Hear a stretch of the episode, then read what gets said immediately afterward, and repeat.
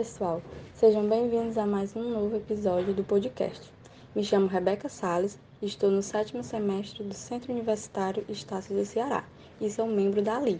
E eu sou Natália Duarte, estou no sétimo semestre do curso de enfermagem da UES e sou membro da LI. No episódio de hoje, vamos falar sobre a assistência médica a pessoas com feridas, em que o médico descreve a condição que desencadeou o surgimento da lesão. O exame da pessoa com feridas deve ser iniciado a observar o seu estado geral, sua postura, atividade motora, a marcha e suas condições de higiene, pois essas alterações podem contribuir para o surgimento de lesões ou agravar as que já existem. Também deve se atentar para suas expressões faciais e identificar seu nível de consciência e cognição, para assim identificar o potencial que aquela pessoa tem para seu autocuidado. Esse exame físico, que é realizado pelo médico, é de muita importância, pois ele vai subsidiar o diagnóstico e as ações que serão desenvolvidas pelos profissionais. Após a realização do exame, o médico deverá fazer a documentação do diagnóstico das feridas, e isso requer a utilização da Classificação Internacional de Doenças, décima revisão, ou CID-10 que estabelece uma uniformização internacional para a nomenclatura das doenças e garante a comunicação entre os profissionais com a utilização de um padrão inicial. Para auxiliar no diagnóstico, o médico pode fazer uso dos exames laboratoriais. Eles podem ser necessários para esclarecer dúvidas na investigação etiológica ou acompanhar sua evolução. Há casos em que é preciso recorrer a exames de imagem, como radiografia, ultrassonografia da pele e até uma ressonância magnética para afirmar um diagnóstico ou evitar condutas inapropriadas. No diagnóstico de úlceras vasculares, por exemplo, são utilizados ferramentas de baixo custo, como o Doppler portátil. Já em situações mais complexas, podem se recorrer a ferramentas diagnóstico-terapêuticas avançadas, como a arteriografia, a angiotomografia e a angiorressonância. Já em feridas infectadas, o médico pode fazer uso da cultura e da bacterioscopia. Bom, e para identificar a infecção na ferida, existem três passos. Primeiro é saber se está contaminada, em que ocorre quando as bactérias invadem as bordas das lesões, sem replicação importante, sem repercussão clínica ou imunobiológica. O segundo passo é a colonização dos microrganismos, em que se multiplicam de forma limitada, sem provocar agravos aos tecidos locais ou sistêmicos. A colonização crítica, por sua vez, se caracteriza pelo retardo da cicatrização e causa sinais inflamatórios nas margens da lesão. Já o terceiro passo é a infecção propriamente dita, que se traduz pela presença de necrose, exudato, sinais de calor, dor e edema perilesional. Portanto, seu diagnóstico é essencialmente clínico. As infecções podem ser subdivididas em infecções primárias, em que não necessitam necessariamente de uma porta de entrada, e infecções secundárias, que ao existir uma violação na barreira cutânea, favorecem a introdução de microrganismos. Outro tipo de infecções são as infecções superficiais e as profundas, que vai depender muito do tipo da lesão.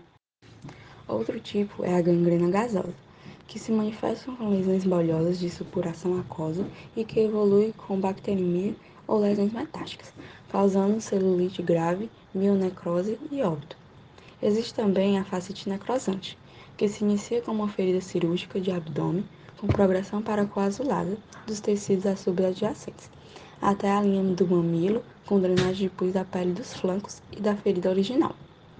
Existem outros tipos também de infecções, como nas úlceras dos membros, do pé diabético, lesão por pressão e dentre outros, contendo cada um as suas características.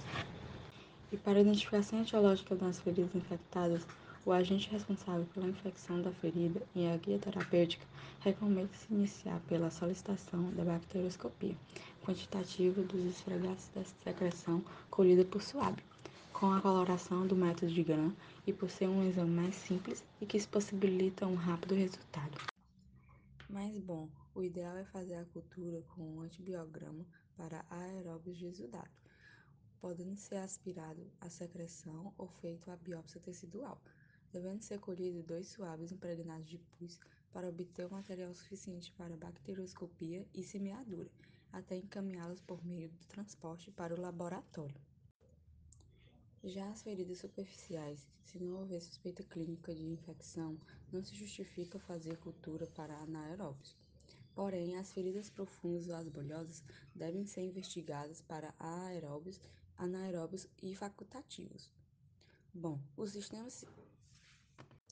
Porém, as feridas superficiais, se não houver suspeita clínica de infecções, não se justifica fazer cultura para anaeróbios. Mas já as feridas profundas ou as bolhosas devem ser investigadas para aeróbios, anaeróbios e os facultativos. Já a infecção sistêmica é indicada para a realização da hemocultura, preferencialmente por punção venosa periférica, pois um leucograma apenas sugere a existência da infecção. Mas bom, o ideal é fazer a cultura com um antibiograma para aeróbios de exudato, podendo ser aspirado a secreção ou feito a biópsia tecidual, devendo ser colhido dois suaves impregnados de pus para obter o material suficiente para bacterioscopia e semeadura, até encaminhá-los por meio do transporte para o laboratório. O controle da infecção vai depender da adesão do paciente e da implantação de medidas corretas, como uma boa limpeza da ferida e a utilização de coberturas adequadas para minimizar uma colonização crítica, até mesmo infecção local, e favorecer a remoção do biofilme.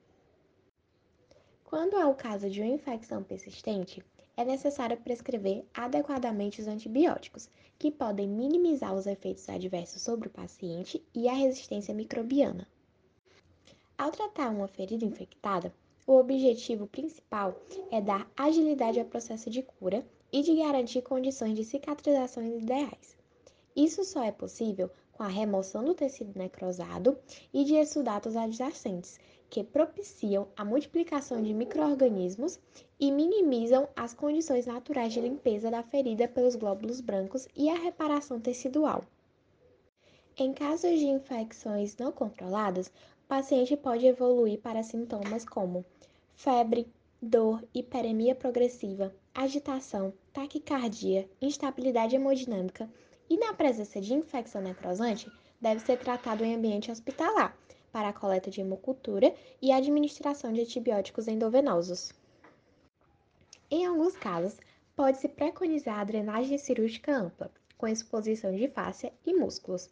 Em outros casos, pode-se indicar oxigenoterapia hiperbárica.